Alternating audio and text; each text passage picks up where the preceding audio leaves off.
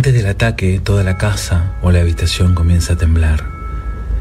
La temperatura baja, ella exhala vapor. Hace mucho frío. Las luces titilan, hay algo en la habitación y de repente es atacada violentamente por una fuerza invisible. Objetos vuelan por el aire. No solo ella puede sentirlo, sino también sus hijos. Y este ser no solo se hace presente en la casa de noche, sino también lo hace a plena luz del día, inclusive mientras ella maneja, intentando tomar el control para que el auto choque. Las explicaciones de quienes están alrededor de ella y a quienes les cuenta no son diferentes de lo que suele ocurrir. Imaginación, alucinaciones, drogas, muchas excusas y explicaciones razonables para intentar comprender lo que no se puede comprender o racionalizar lo que no se puede racionalizar. Esto comenzó en 1974 en la ciudad de Calvert City, en California. Unos investigadores llamados Kerry Gaynor y Barry Tuff estaban dando una conferencia en una librería local sobre investigación paranormal. Se les acercó una mujer de unos 30 años llamada Doris Bieder, quien vivía en una pequeña casa con sus cuatro hijos.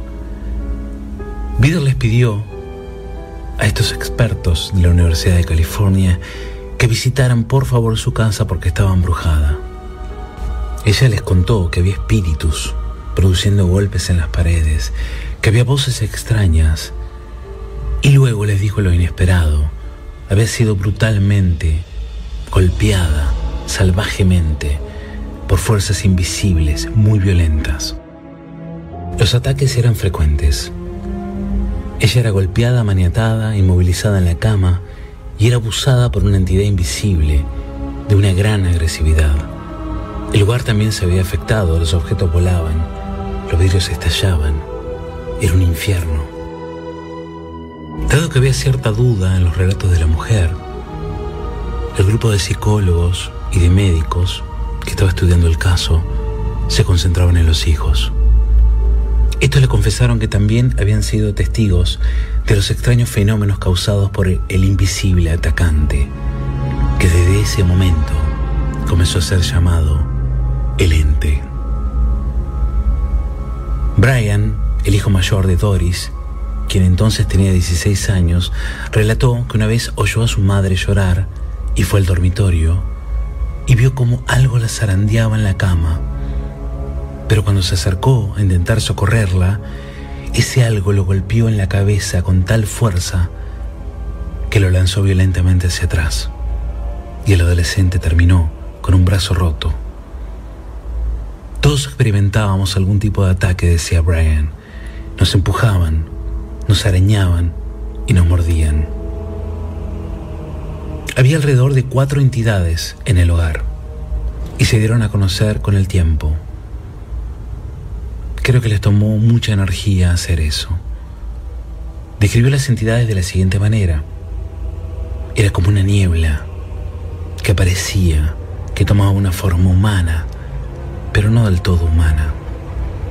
Cuando le preguntaban a los demás hijos de Doris, ellos contaban exactamente lo mismo con algunos detalles. Todos eran testigos de todo lo que sucedía. Doris, por su parte, describió sus ataques diciendo que eran tres las más violentas.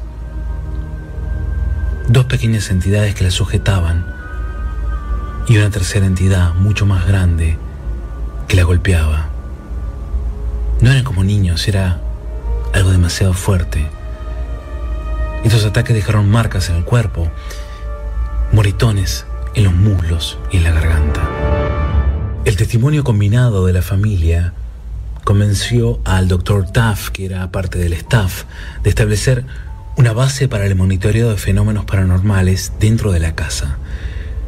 Trajo iluminación especializada, cámaras, equipos de grabaciones, así como colegas de la universidad.